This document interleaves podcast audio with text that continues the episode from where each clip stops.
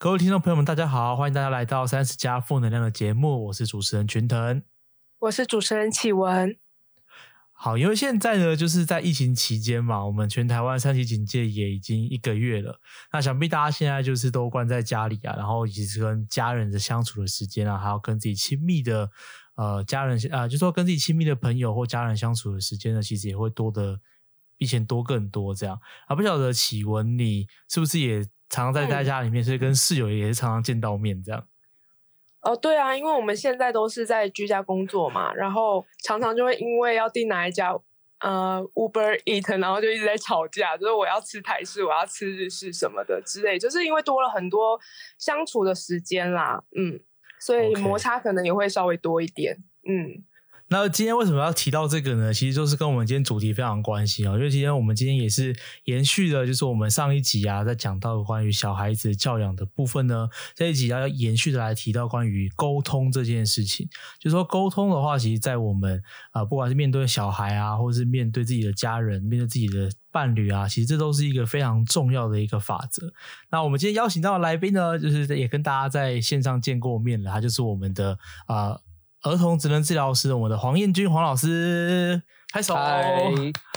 各位听众朋友，大家好，我是职能治疗师黄彦君黄老师。呃，平常我就是比较多在治疗儿童啊。那儿童的话，大概就是注意力不集中、过动症啊，然后再就是这些自闭症、光谱症候群。但是很多其实我都是在教导爸妈怎么跟孩子沟通，甚至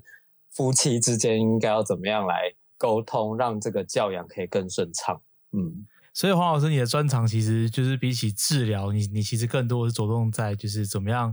沟通、沟通的艺术跟沟通的智慧，对吗？对，因为其实孩子在我的治疗室里面要呃改变是很快的，可是他们回去通常都会打回原形，所以我要把这套原则或是怎么教这个方法要交给爸妈，那让他们回去可以继续的执行，孩子才会变好。但是。我跟爸妈的沟通，跟爸妈之间的沟通，甚至他们还有其他家人之间的沟通，是通常会。呃，很多阻碍的，所以我还要帮忙排解这个部分，所以每一次都觉得哇，明明是挂一个小孩的号，但是我却要看很多人。那所以其实您你在整间里面啊，或是说私底下有在 FB 上或是 IG 私底下跟您咨询的爸妈当中啊，其实通常您所看见最常遇到的沟通的问题会是一个什么样子的状况？然后那样子的状况其实会对小孩子造成什么样不好的影响吗？嗯，如果说沟通的状况，当然有很多种啊，有呃，我们之前有聊过的，可能话讲不好。那在另外的，就是呃，可能爸妈之间他们教养的标准是不一样的。那还有一种是夫妻的教养标准是 OK，他们已经一样喽，但是却跟来帮忙的或者是平常会接触的呃长辈、呃祖父母啊，或者是。呃，其他的长辈这个标准不同，但是他们又可能会帮忙照顾孩子，或是常常接触的话，这个呢就会造成孩子在呃很多生活常规啊，或者是一些呃标准上面，他们会觉得呃无所适从。当然，因为呃人是一定会往舒服的地方走啊，所以很容易呢就是会让孩子跟呃就是爸妈。想要的那个样子不太一样，通常都是会 看起来很像嗯被宠坏啦的那种感觉，所以这个是我在临床上发现蛮多的嗯状况。那通常呃如果说孩子他们可能会说在。家里是一个样子，在学校一个样子，然后在长辈面前又是一个样子的话，那比较可以确定的就是教养问题。但是如果说在各个地方都是一样的样子的话，那就比较是这个孩子的身心的状况。嗯，所以可以是做这样子的判别。哎，那那我蛮好奇的是啊，如果我们就是光就就是教养，比如说零零到六岁，就是还蛮蛮常需要跟父母在一起的阶段啊。就是您，您通常看到最最常见到的，就是标准啊、规矩啊变来变去的状况，大概会是怎么样？然后就是你有你有遇过一些孩子们，就是私底下偷偷跟你讲他们到底有多么的困扰吗？嗯，好，如果孩子的话，他们多半是不会不会特别告诉我，只是呃，爸妈会觉得很困扰，就是为什么他好像已经规定好了，但是到呃，长辈那边去以后，完全就 就是会被打乱那个规则。其实我们不要讲很特别的事情，通常就是食衣住行这种状况，比如说呃长辈啊，因为疼孩子的关系，就会很想要帮忙。那以吃饭来讲，就是如果爸妈已经训练好让孩子可以自己吃的话，长辈多多半了会很想要帮忙喂，然后希望他把它吃完。那有可能因为他吃不完就追着喂，然后变成一餐可能要吃一两个小时。然后可能再加半小时就可以把饭吃完，类似这个状况。那可能本来已经跟长辈讲好了，就是我们啊多少量，然后半小时吃完。然后长辈就会觉得啊没关系啦，他会饿啊，他也在长大，要帮他多加。然后就说啊这个吃饭不要浪费，那一定要把它喂完。所以就变成孩子很没有呃这个规律的习惯，甚至。呃，长辈为了要把饭喂完，就想说啊，那我来开电视、开手机给他们看好，让他们乖乖坐着，可以把饭吃完。这样子整个就整个就大乱了，因为他的食量也不对，然后进。呃，这个用餐时间也不对，甚至又搬出了这个三 C 产品，所以每次爸妈都会想说：“黄老师怎么办？”这个我每一次我真的是没有办法，太忙了，必须要请我的爸妈或是公公婆婆帮忙。但是，一带到他们家回来，小孩整个都变成就野掉了，就不知道该怎么办。所以，这是我们比较常遇见的问题。那怎么办呢？他们自己都没有办法跟公公婆婆沟通的话，哎，我真的很好奇该怎么办呢？对，因为其实，嗯，像这种状况，就是孩子其实没有办法混淆大人到底是怎么去判断这个标准，甚至有的时候连大人自己都不知道自己为什么会这样，他们就觉得啊啊还小，或者是今天心情怎么样，或是看状况，可是小孩完全都会不知道。那最后我们遇到最严重的状况，就是各种标准他都不管，那个孩子他就是自己想干嘛就干嘛。那这样就会很麻烦，因为他只要一闹起来，大大人就会顺着他，所以就变成一个非常不好的后果。但是如果是这样子的话呢，沟通这个部分呢，我想大家应该都很有经验，就是如果硬碰硬，绝对是没有办法的。所以就是，即使你我们再怎么样的觉得不高兴，也一定要想办法好好的。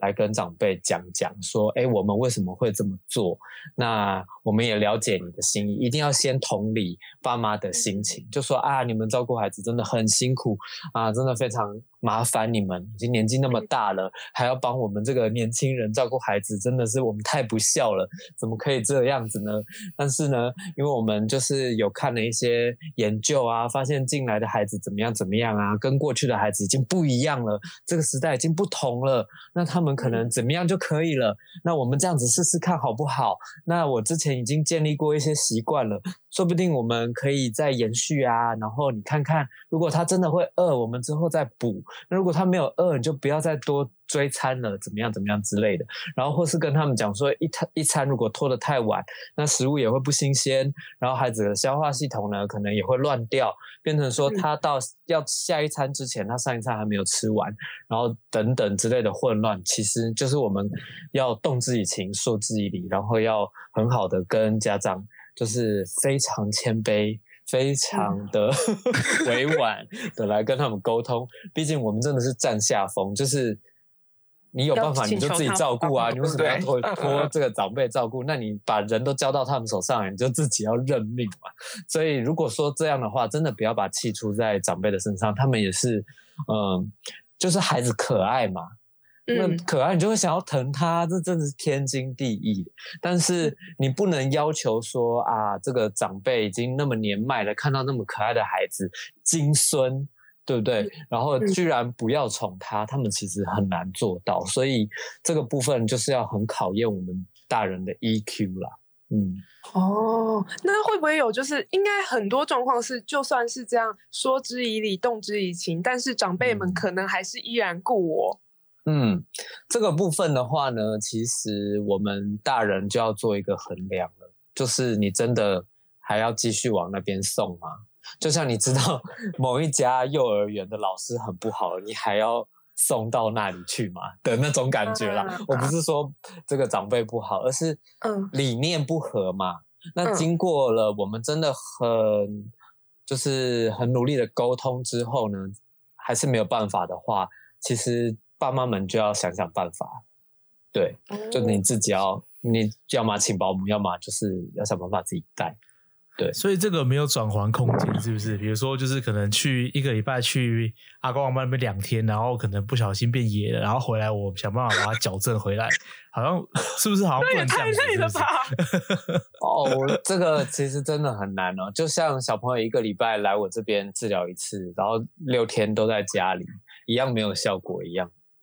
对，就是真的，可能你大家会那个孩子会尝到甜头啊。他会知道啊，原来还可以这样，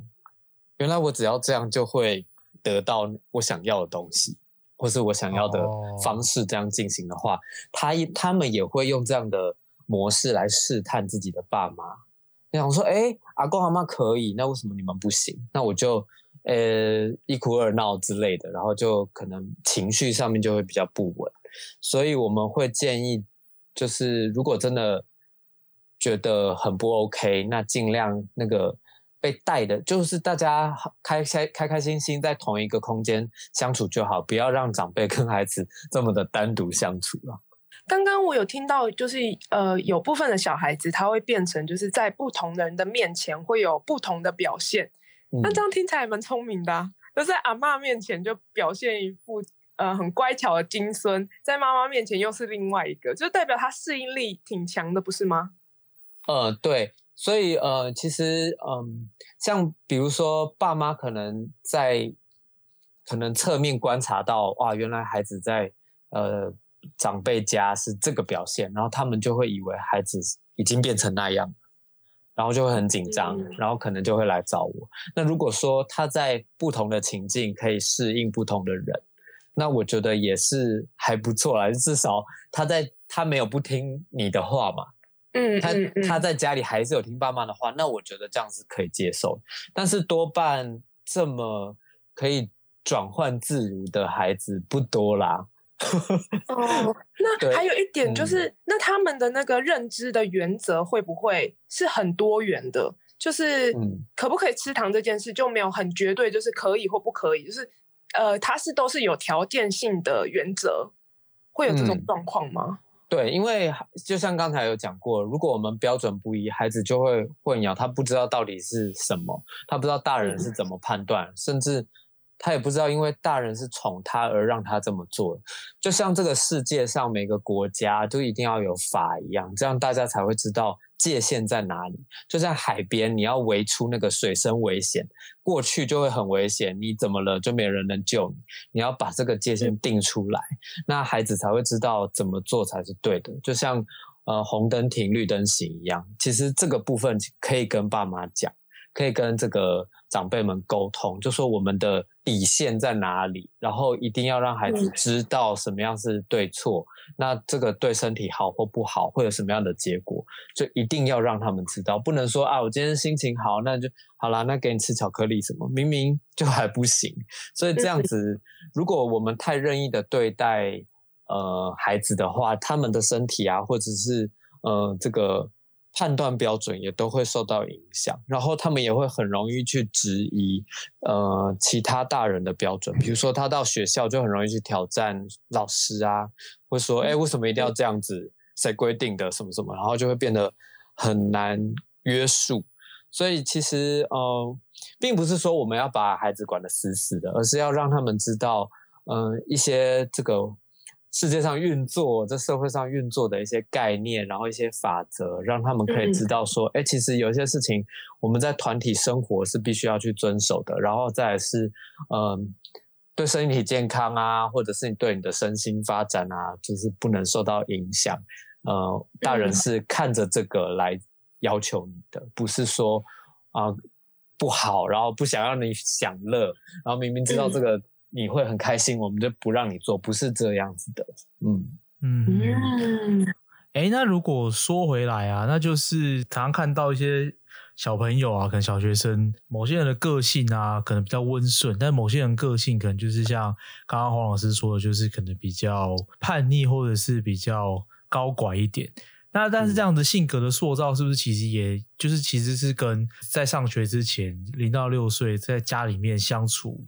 潜移默化教养下来，那其实是有蛮大的影响啊。就是说，这个后天的影响其实也占蛮大决定性的因素。这样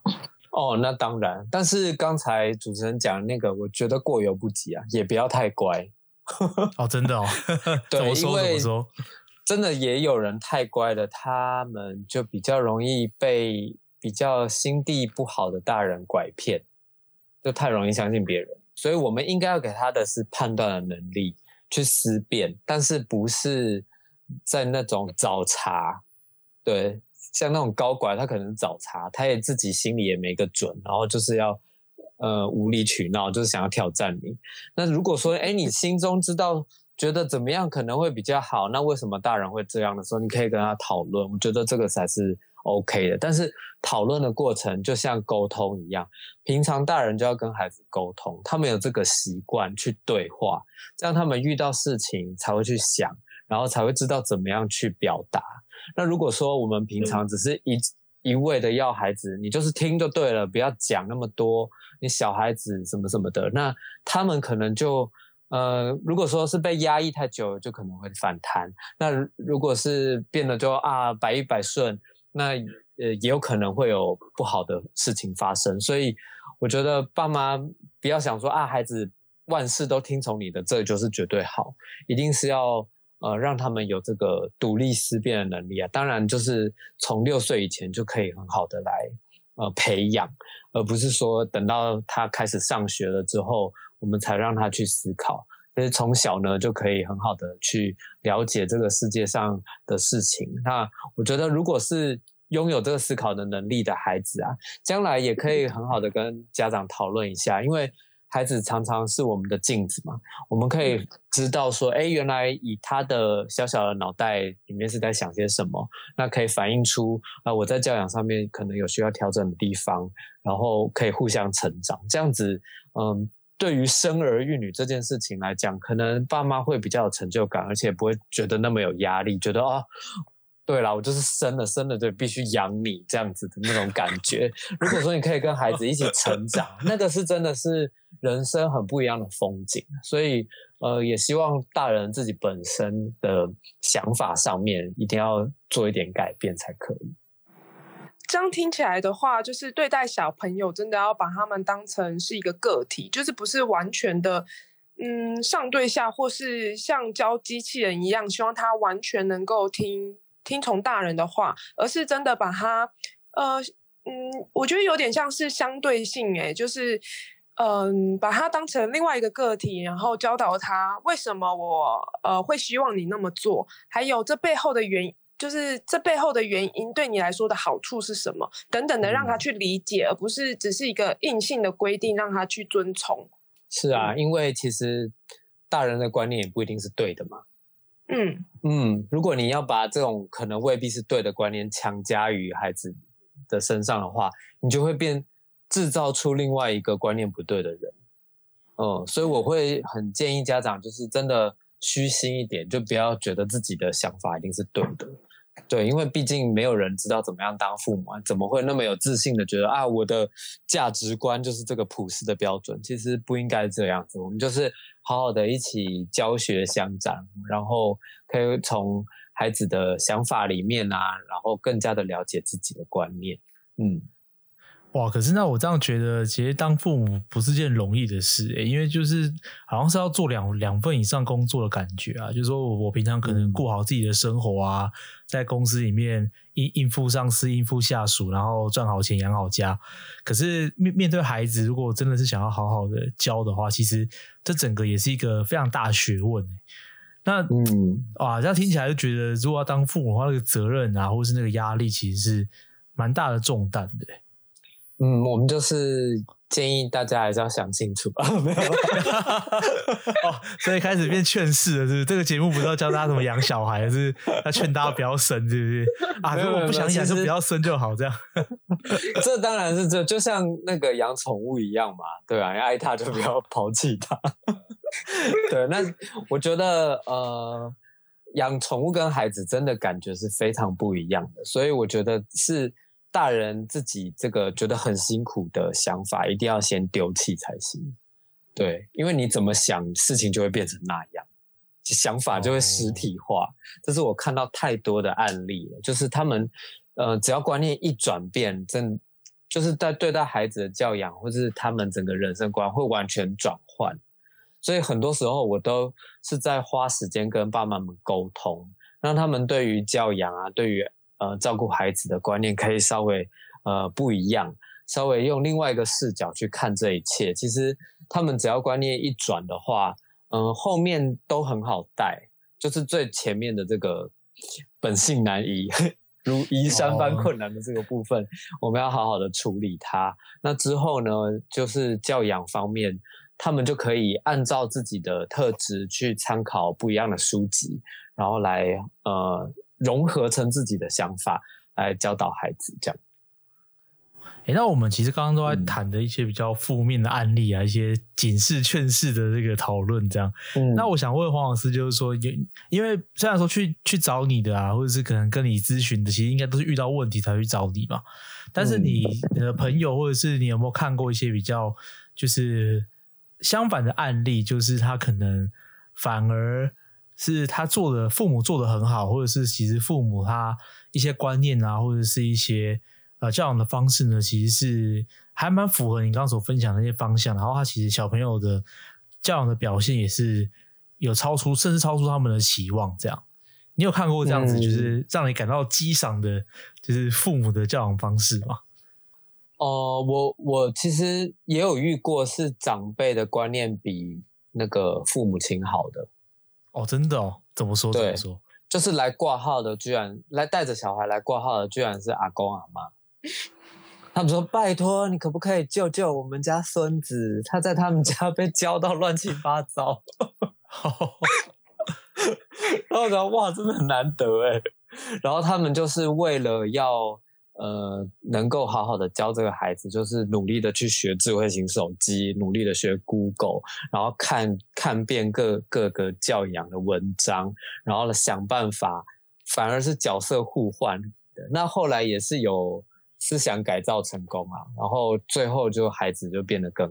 更好，因为原本呃长辈带他们就是说在在阿公阿妈家好好的，哎一回到父母亲家里，因为他们爸妈是周末爸妈，回去个两天结果一到我回来又很难教，对，所以最后呃其实原本他们是有说好，如果你们真的就是不想要参考我们长辈的意见的话。就断后援，你们自己想办法。这么严重？对啊，就不要带啊。我们我们是怎样老了吃饱没事做，是不是？你孙子来玩一两个小时 OK 啦，但是你就是一到五拖给我，就是拒绝。后来那爸妈就是真的就差一点没下跪啊，但是就是我我记得连续道歉好几个礼拜。送礼物啊，然后什么啊，爸妈，我们真的错了，什么什么，然后花了很多时间，就是他们彼此沟通。然后虽然他们孩子的爸妈观念没有马上改，可是已经愿意配合很多很多了。对，那最后呢，就是我觉得是皆大欢喜。嗯，就是呃，爸妈也有后援，然后这个长辈本身。带孩子的观念就很好嘛，然后爸妈也就是有跟着一起改变，那最后孩子呢，就是可以得到更完整的爱跟照顾。对，这是我遇过最圆满的状况。哎，那这样子听起来就真的是像黄老师说的皆大欢喜。那其实就是我们也不要有这种。既定的观念就是好像都一定是阿公阿妈老顽固这样，其实有时候反而是 这个阿公阿妈就是再次的教育自己的孩子，教他们怎么样当个好爸妈。嗯，但是这个真的我工作十几年来也就遇过个一两次。没有，不要这样子嘛！我们好不容易才帮，呃，好不容易才帮阿公阿妈平反一下，不要这样。没有没有，我我是说皆大欢喜的状况，但是皆大欢喜的状况，对，有状况的那一边也不一定是长辈哦，嗯，有可能就是大家一团混乱，或者是各种对各就是家里有几个人就是几几套标准，阿妈一个，爸爸一个，妈妈一个，然后姑姑一个，小舅舅一个。全家的想法都不一样。对，那我想要问哦，因为我之前有看过一些很扯的新闻，像是呃妈妈发现就是呃小孩从阿妈家带回来之后都不喝奶粉呢、他泡的奶粉都不喝，之后才发现说，原来阿妈都会在里面加糖。嗯你有遇过这种就是很夸张，就是基本上已经是会危害身体健康，或是就是完全很明显知道是错误的做法吗？很夸张的那种。哦，这个新闻我也有看过，真的我 吓死。呃像这样不好吧？因为如果我是三岁以前喝太多糖的话，真的对身体会那个肾脏嗯还是什么东西的负担会很重吧？对啊，可是就是那个长辈不知道，可能怕他们饿啊，或怕他们热量不够啊，或者是觉得这样比较好喝啊之类的。那当然是有，但我们比较常见的确实还是饮食啦，就是他们可能会带他去杂货店啊、便利商店啊，挑自己喜欢吃的，那有可能就会吃到一些人工色素啊，然后再就是糖分，这个是真的蛮常见的，而且好像他们也不需要得到特别的，比如说做到什么比较好的事情就得到奖励，就是无条件给他们甜食。然后我曾经有遇过，就是阿嬷是被呃爸妈托托付说啊带孩子来上我的课，就在门口，因为我比较早下课，我看到说，哎，他们怎么在吃那个就是甜食？然后我就说，哎，是孩子吵着要吗？阿妈说没有啊，我看他就是等一下上，怕他等一下会累，所以给他补一下热量。那孩子就是很喜欢阿妈带 带他来上课，然后每次都可以有多余的热量跟糖分可以补充。我突然想到啊，我小时候啊、嗯是一个小胖妹，就是因为我一天都吃午餐以上，就是而且我觉得那是正那个时候我以为是正常的，因为我小时候是阿妈带大嘛，然后阿妈就说、啊哦早餐吃完就是吃个早午茶，然后吃午餐、下午茶、晚餐再宵夜，就一天就是这样吃。然后我我以为是很正常，然后我就是体重超标嘛，然后嗯到、到学校我就觉得奇怪，为什么我同学们就是。看起来就是都瘦瘦的，因为在家里都不知道啊，家里兄弟姐妹有胖胖的，到学校才发现，哎，我好像有点不太正常，哎，为什么学校上课好像只吃三餐，好奇怪哦，为什么没有小点心呢？我觉得那那个认知观真的会改变呢、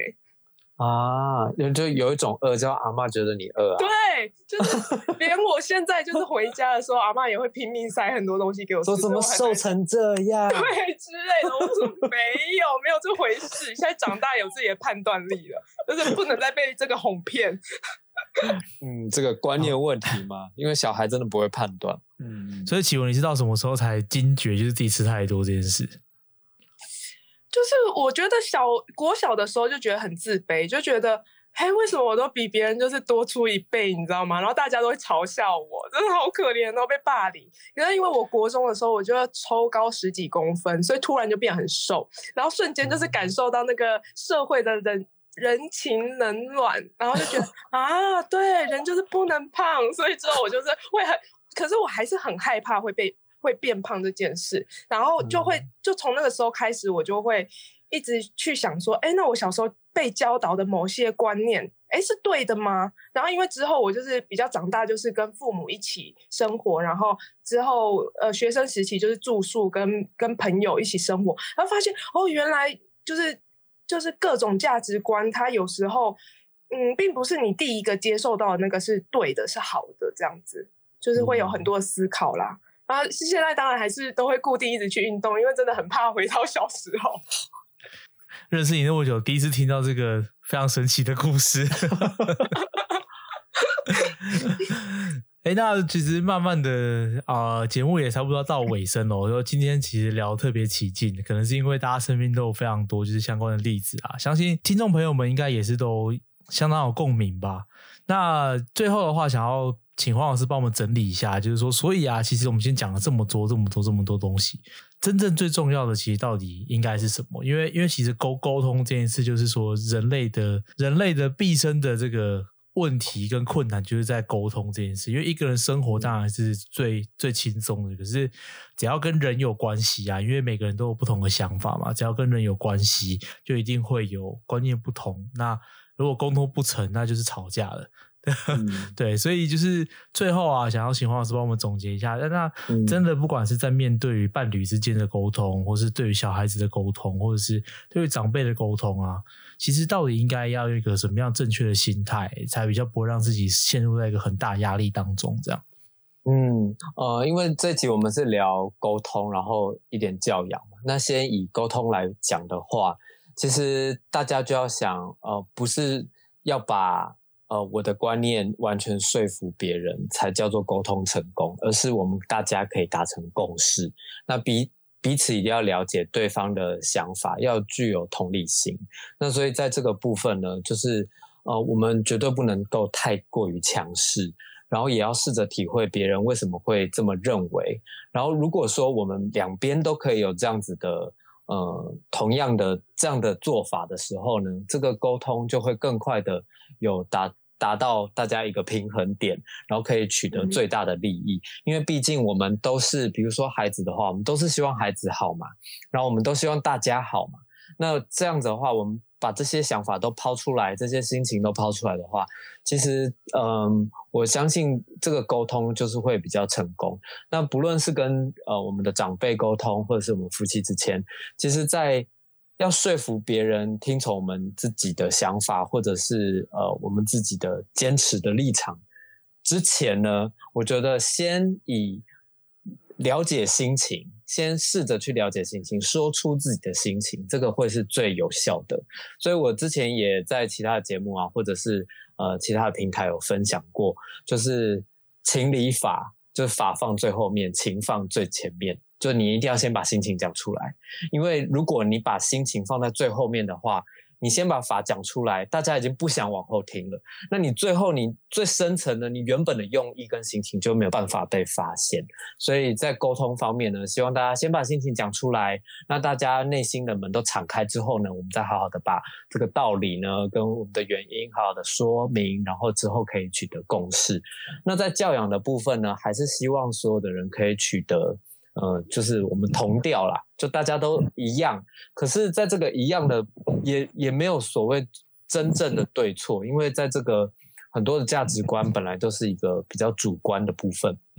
那呃，我们就是主要还是希望不要影响到孩子的身心发展啊，各方面这些全部都要一起考虑，然后最好是。呃，跟这个孩子相关的教养者、照顾者，我们大家可以一起 meeting，大家一起好好的讨论，然后可以找一个灯光美、气氛佳，然后美食当前，然后大家真的心情很愉悦的时候呢，然后好好的来讨论怎么样来对待这个孩子，才会让这个孩子可以成长的更好。我相信这个会是呃一个蛮不错的方法。嗯，了解。所以啊，其实呃。就是刚刚黄老师讲一个很重要的嘛，就是说，所以其实并没有所谓的绝对正确或者是绝对第一名的教养方式，而是说，就是只要不要犯一些致命的错误啊，然后按照各家的状况或是父母自己的观念的，然后就是大家都能够呃接受啊，然后其实这个孩子也往好的方向发展，其实这样就这样就够了，就是真的不需要去 呃比较啊，或者是需要去。硬要把它塑造成一个什么样子才罢休是吗？嗯，对，就是还是要适合这个孩子才行嘛。嗯，OK，好了解哇。那感觉跟黄老师聊完这个三四集之后，我们应该也可以开始尝试怎么样成为一个好好的爸妈，这样 应该对我们以后会蛮有帮助的。不晓得启文是不是这样想？我觉得很恐怖。为什么？整 个听完。呃，就目前来听就觉得就是很大的一个工程啦。对啊，确实对未来是会有很大的帮助，没错啦。但还是觉得很恐怖，带小孩、教养小孩这部分。毕竟他是一个有灵魂的生命嘛，对，一定是要好好的对待才行。嗯嗯，OK。所以就是像黄老师劝你的，就是要好好想清楚啊，不要就是 呃想清楚再生哈，奇文想清楚再生。你想清楚吧，我也要想清楚。对对对，好啊，那非常谢谢黄老师哦，然后跟我跟我还有启文，就是聊关于孩子的教养。其实每一次黄老师来啊，都对我们有非常多的帮助，也让我们有非常多的收获。这样，那我相信大家还会很快再跟黄老师见面的，因为我们其实这个系列呢，呃，光聊一两集聊是聊不完的啦。对对对，嗯那就是非常谢谢黄老师，那我们就跟听众朋友们说声拜拜，然后我们下次再见喽。好，大家拜拜，谢谢大家，拜拜。拜拜。